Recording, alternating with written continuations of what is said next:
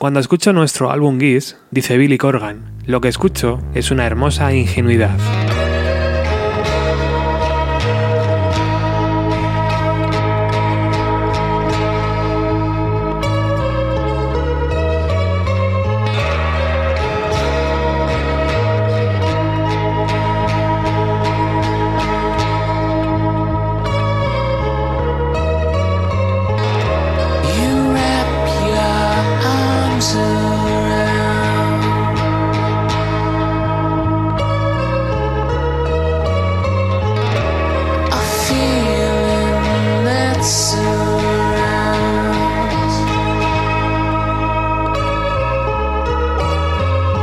Tal? ¿Cómo estáis amigas y amigos? Ya lo habéis escuchado, lo que para Corgan era una ingenuidad, para miles de fans era casi casi el ABC de un nuevo sonido que nos llegaba desde Estados Unidos. Dicen que nunca se olvida la primera vez que haces algo que realmente te importa. Por eso, en el programa de hoy, vamos a hablar de sentimientos muy profundos, ingenuos, como dice su creador, pero también evocadores y visto lo visto, bastante acertados.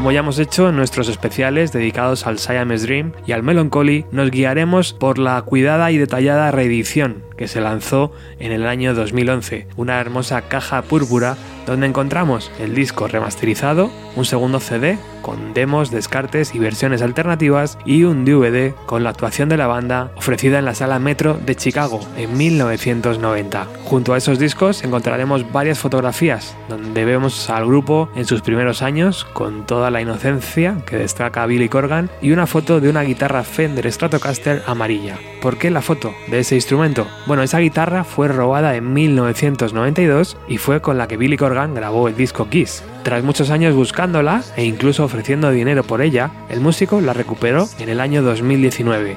La guitarra había pasado años y años abandonada en un sótano hasta que su dueña pensó que podría venderla y sacar algo de dinero. Así que compartió la foto del instrumento con varios amigos y entre todos llegaron a la conclusión de que podría ser la guitarra perdida de Billy Corgan. Se pusieron en contacto con el músico y se hizo la magia.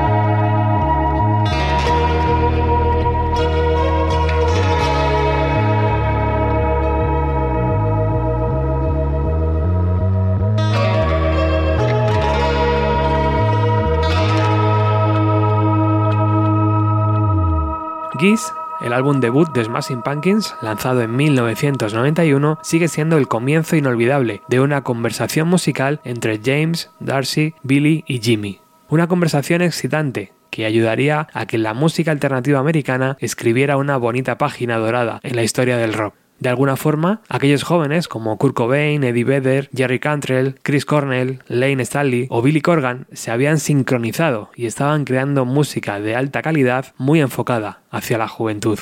Lo curioso de este disco es que se creó fuera de Seattle, por lo que ninguna escena lo apoyó, a diferencia de lo que pasó con el grunge. No hubiéramos hecho un disco como Geese si hubiéramos estado expuestos a lo que estaba pasando musicalmente en Nueva York o en Los Ángeles. Recuerda a Billy Corgan, este es uno de esos álbumes extraños, que parece que provino de un tipo que camina en su sótano orgulloso de sus canciones. Un poco como la primera vez que escuchamos a Dinosaur Jr. Pensamos, ¿quién demonios es este? ¿Y de dónde ha salido? Pero como siempre, en estos programas especiales nos gusta viajar a donde empezó todo, y Billy Corgan siempre actúa de nuestro guía. Por cierto, el año que viene Geese cumplirá 30 años.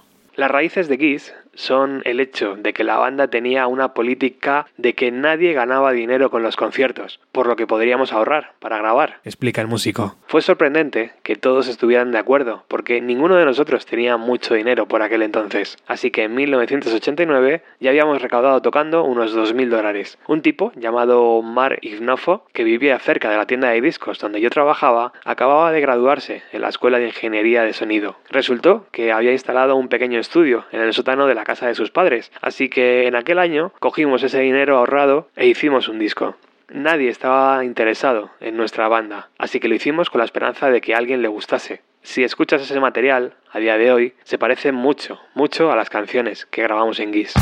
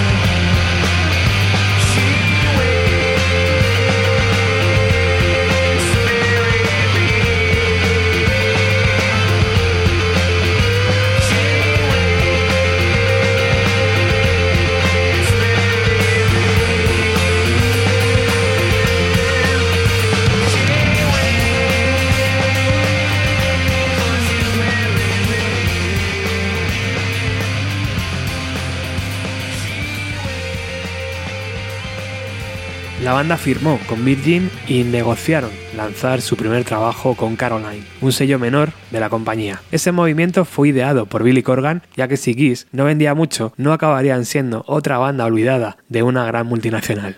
Nuestra idea no era conquistar el mundo, nuestra idea era armar un buen primer disco en un sello independiente y luego hacer una gira. Entonces estaríamos listos para intentar escalar la montaña sagrada.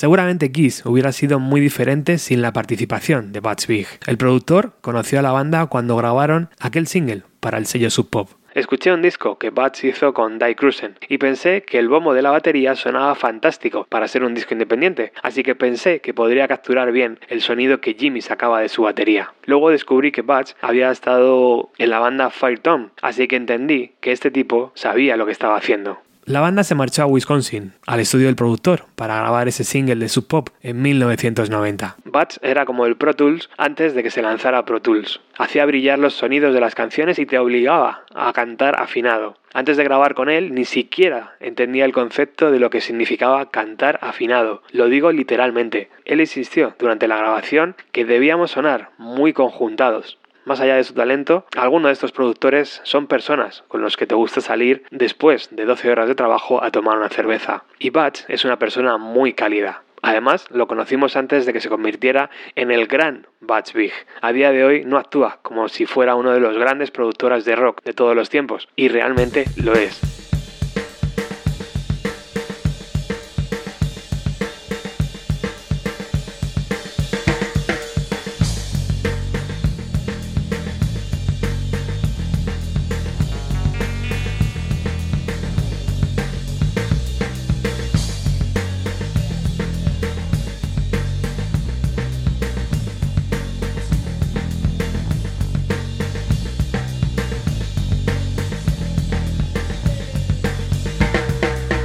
Cuando grabamos Geese no teníamos dinero, así que Jimmy y yo nos quedamos en casa de unas chicas universitarias realmente agradables. Nos permitieron quedarnos en su casa gratis. Eso nos dio un poco más de dinero para el disco. El estudio costaba 500 dólares al día, con bats incluido. Y si mi cabeza no me falla, tardamos 41 días en grabar el disco y 17 en mezclarlo.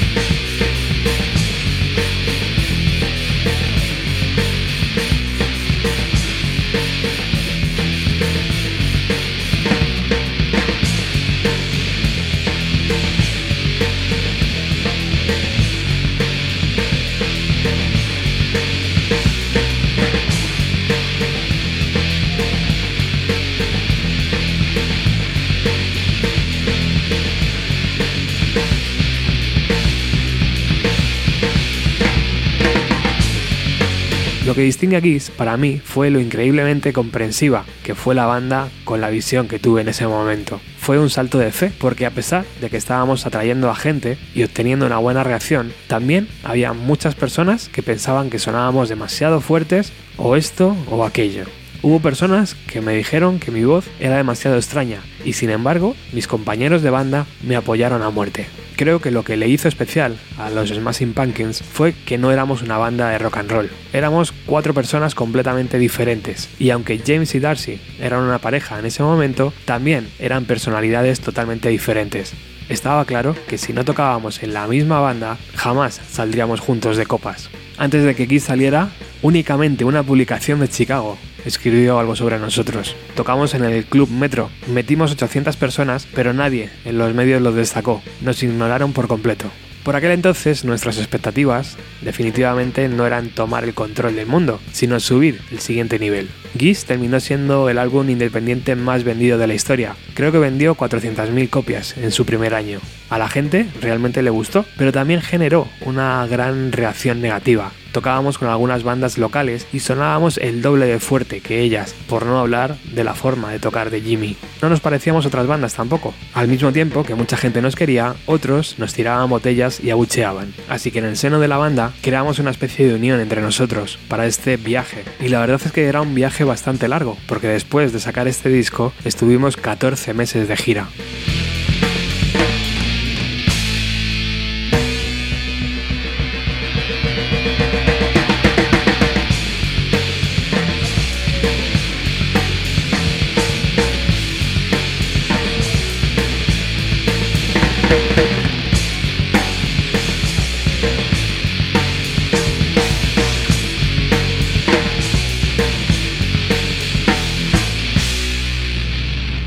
Qué lo llamamos Geese?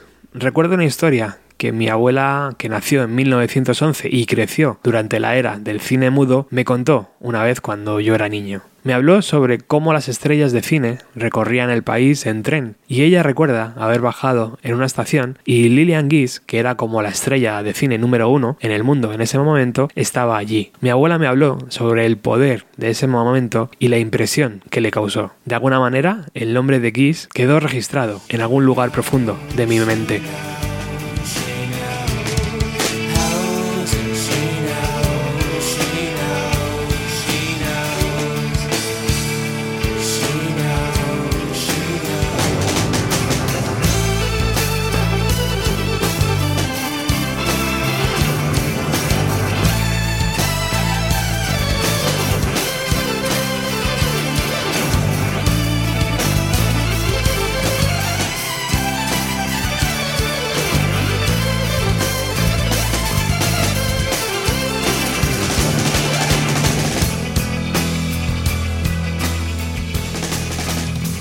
Después de esta pequeña introducción, como sabéis, vamos a recorrer el disco canción a canción con los recuerdos de Billy Corgan. I Am One es una declaración de unidad espiritual basada en la Santísima Trinidad. Su letra está inspirada en un artículo que leí sobre el obispo Desmond Tutu, es nuestro segundo single, donde encuentras una Stratocaster amarilla a la izquierda y una Les Paul negra a la derecha. También encontrarás un redoble inconfundible grabado en los venerados y ahora cerrados Smart Studios en Madison, Wisconsin. Se hacen leyes y se rompen leyes. Yo soy uno, tú eres uno.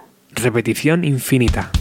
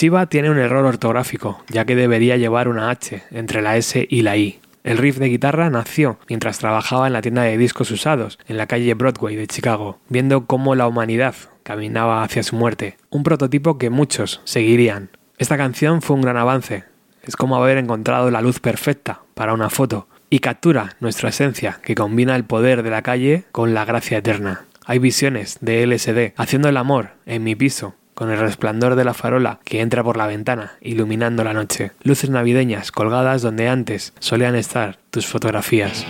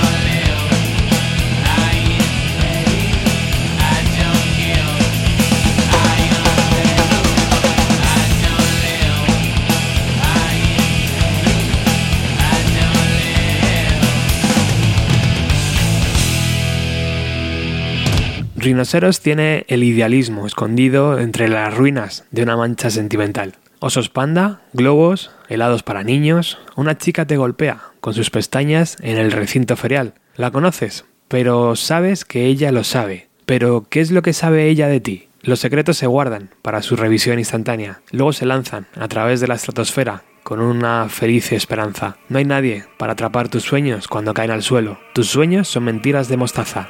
Ya ves, debes abrir los ojos ahora a lo que no quieras ver.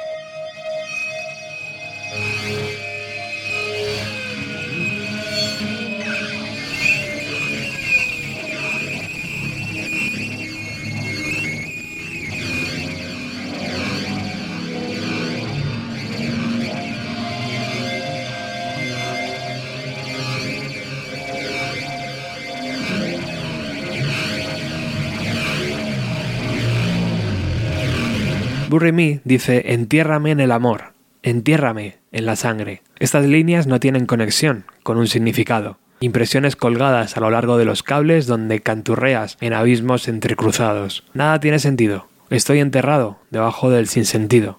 Estábamos perdidos. Canciones como esta señalan el camino callejones sin salida en los que vale la pena entrar a ciegas. A menudo olvido que existen canciones como esta, pero son testimonio de una fe que una vez tuve, ahora olvidada.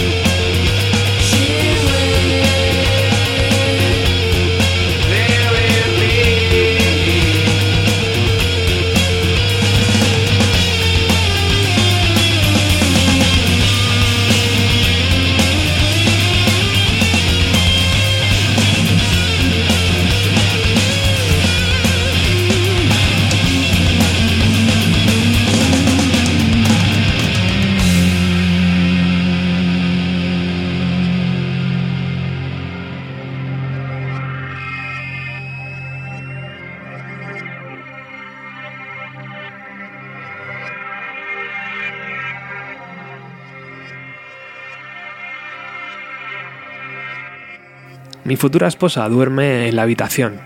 Son las 3 de la mañana y soy demasiado tímido para escribir una canción como esta delante de la gente, incluso delante de ella. Su apartamento se encuentra sobre un teatro histórico restaurado. El riff de guitarra es robado, pero nunca podré contar de dónde vino. Estoy avergonzado por eso, pero de todos modos lo hago mío. Quiero ser original, pero no puedo escapar a que estoy hecho de pequeñas piezas cosidas. La poesía de Curtis Mayfield inspira la letra romántica. Todo el mundo brilla por la noche. La luz baila en la cara de mi amada. Estoy enamorado y aplastado por ese amor. Las campanas están ahí para recordármelo.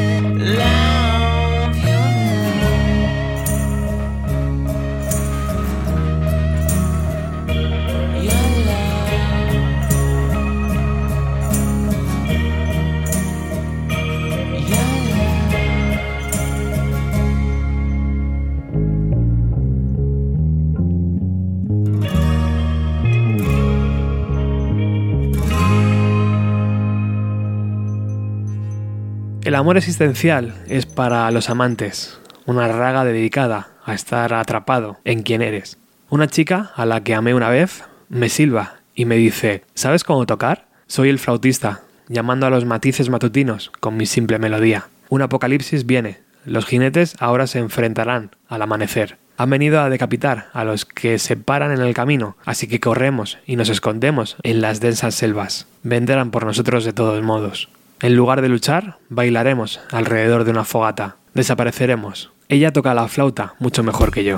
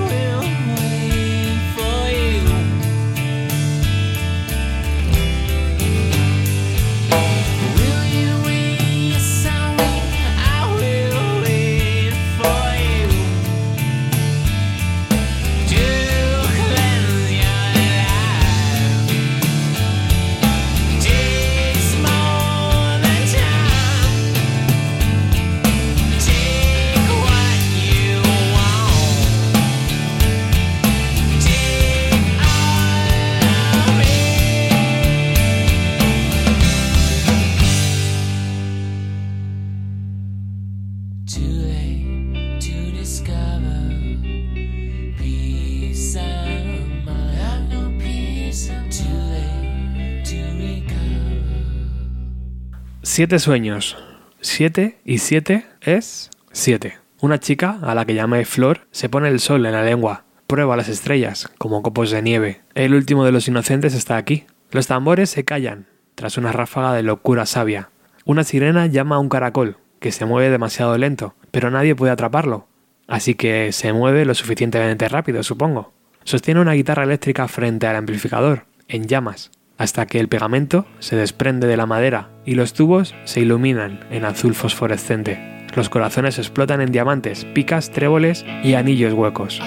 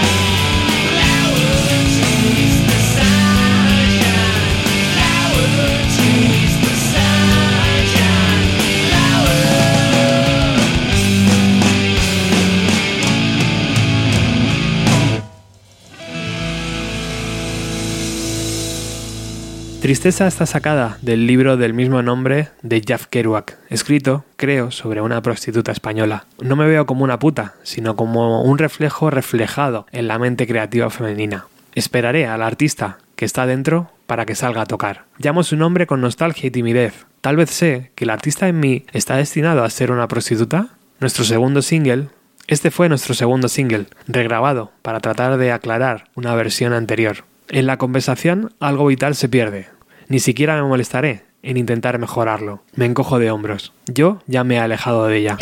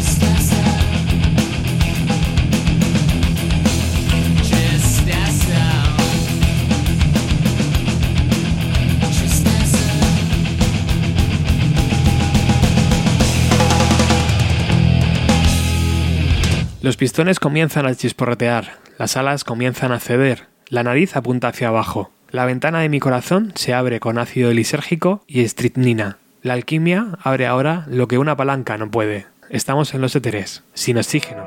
Los extremos se deshilachan e incluso las bromas han terminado. Es una conclusión grosera de sacar. Un despertar. El viaje no termina, solo se detiene.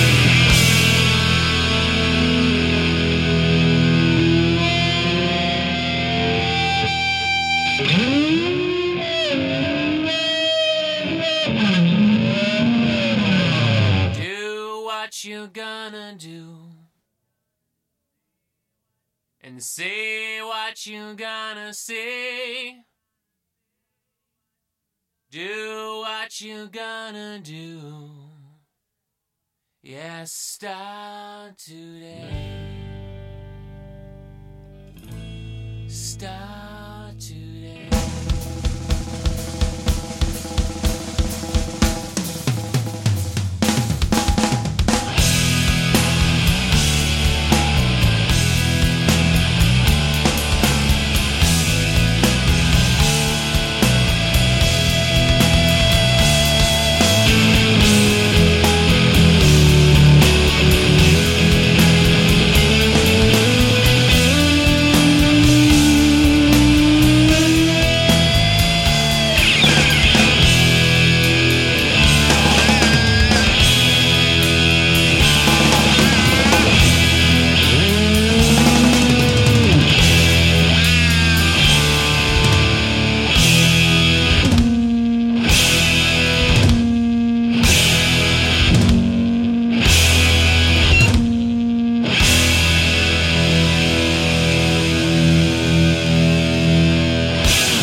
Daydream es un juramento en azul neón. El último pensamiento simple para compartir. La otra voz canta la canción porque es más bonita, más fría y más lejana. Es un sueño hermoso, pero sabemos que no va a suceder. ¿A quién estamos engañando aquí? Aún así, es agradable tatarearla. Un esposo y una esposa descienden del cielo para tocar la última pequeña coda. No visten de blanco. Nuestro primer encuentro con el otro lado.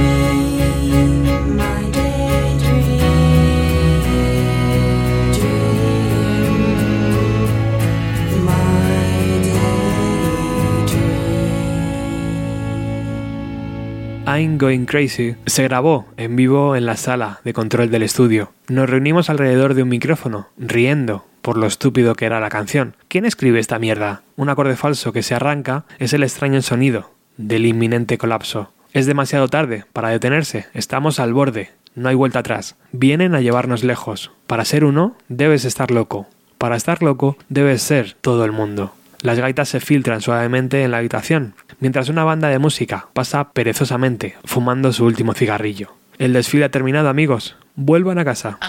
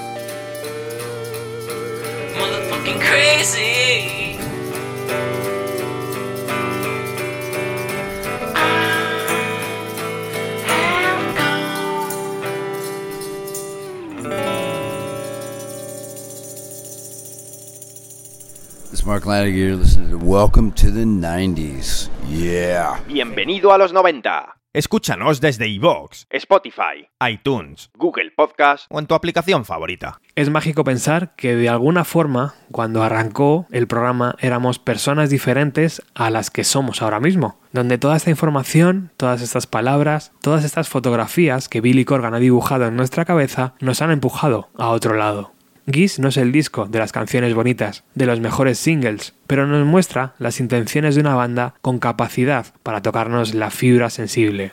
Vamos ahora con algunos descartes, o como Billy Corgan explica, en este caso, con una canción que iba destinada al siguiente disco de la banda, pero que acabó como cara B del single I Am One, ya que en el Reino Unido les exigían que el single fuera acompañado por un tema que no estuviera en el disco. Starla fue una de esas canciones que se hizo en el último segundo, recuerda Billy. La canción estaba medio escrita y creo que la completamos después de aproximadamente una sesión de 12 o 13 horas. Es una de esas canciones con las que ha habido mucho debate a lo largo de los años sobre si debería o no haber entrado en Siamese Dream, porque seguramente era el álbum en el que habría terminado si lo hubiéramos guardado. En ese momento no pensamos lo suficiente en esta canción como para considerarla digna de entrar en el siguiente disco, y sin embargo es seguramente una de las canciones más memorables que hicimos.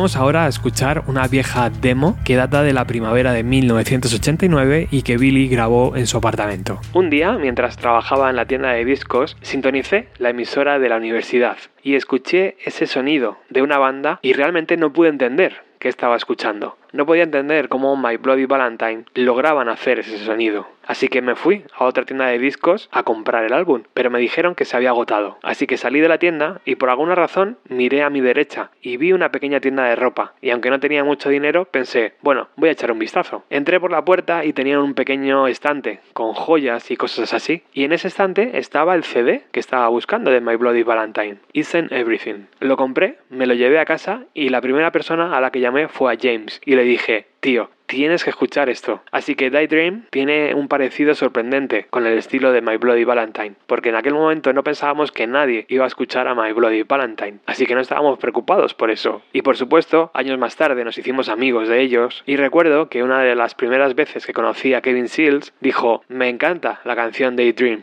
Aunque en el disco la canción la canta Darcy, yo la cantaba en la demo que grabé en mi casa.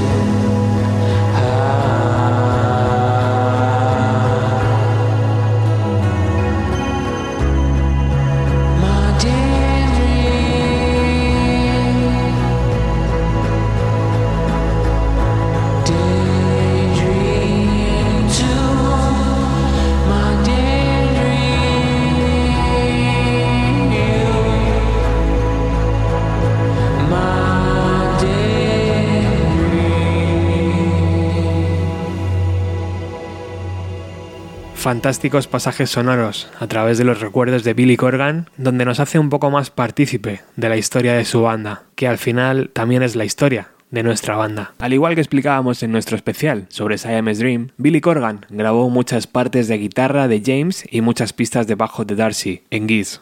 Big recuerda que esto se hizo porque aunque James y Darcy eran buenos músicos, Billy era mucho mejor que ellos. La historia no empezaba bien, o por lo menos no para James y Darcy. Aún así, ellos decidieron seguir adelante la banda. La sesión de fotos para aquella portada, hecha con un ojo de pez, se realizó en el apartamento de Billy en Chicago, y la foto se trató destacando algunos colores tipo crema. Si le damos la vuelta al disco, encontramos el listado de canciones y un souvenir en forma de corazón con una cruz que parece estar hecho a ganchillo y lo rodea una corona de espinas. Un poco gótico, para no desentonar con la música de la banda. Investigando, hay algunas canciones de aquella época que no entraron en la reedición del año 2011. Y ese es el misterio de este hombre. Déjate más fuera que entiende que no son importantes para el desarrollo del disco. Algunos acabaron entrando en el EP Lul, lanzado en 1992, y otros acabaron en el disco Pisces Iscariot, donde encontrábamos descartes y tomas alternativas. Aunque si buscas en internet, hay un recopilatorio no oficial titulado Mashed Potatoes, con un montón de canciones que no están en estas reediciones. Uno de esos temas extraños es Daughter,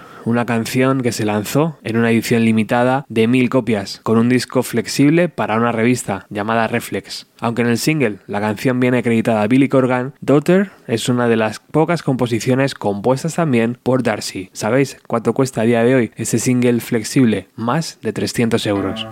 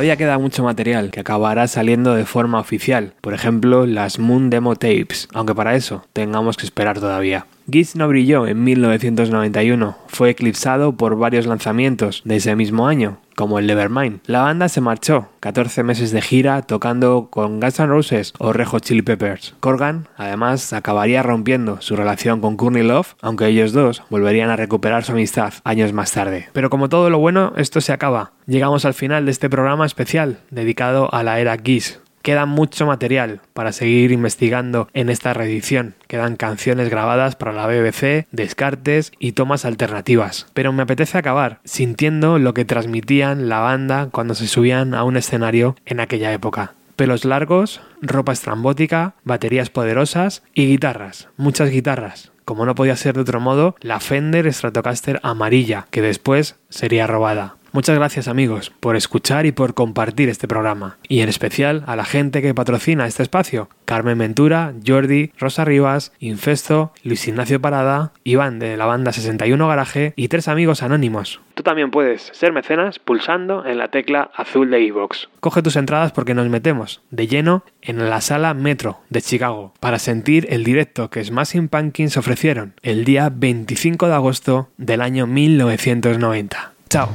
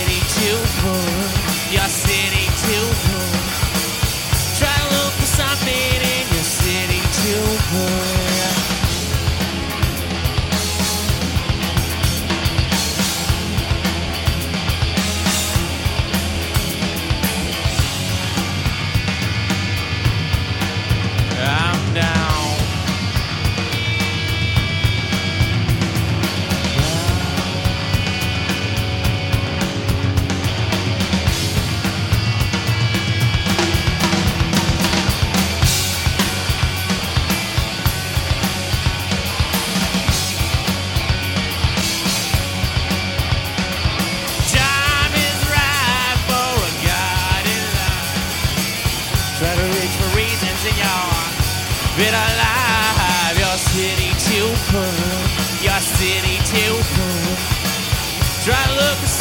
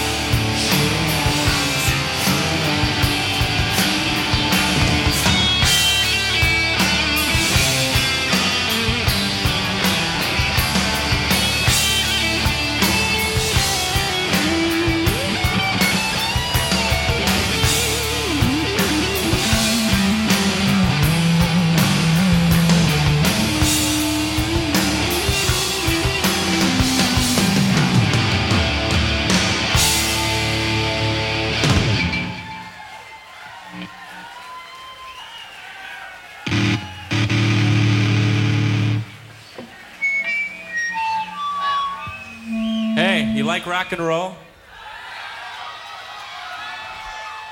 Well, rock, rock, rock is dead.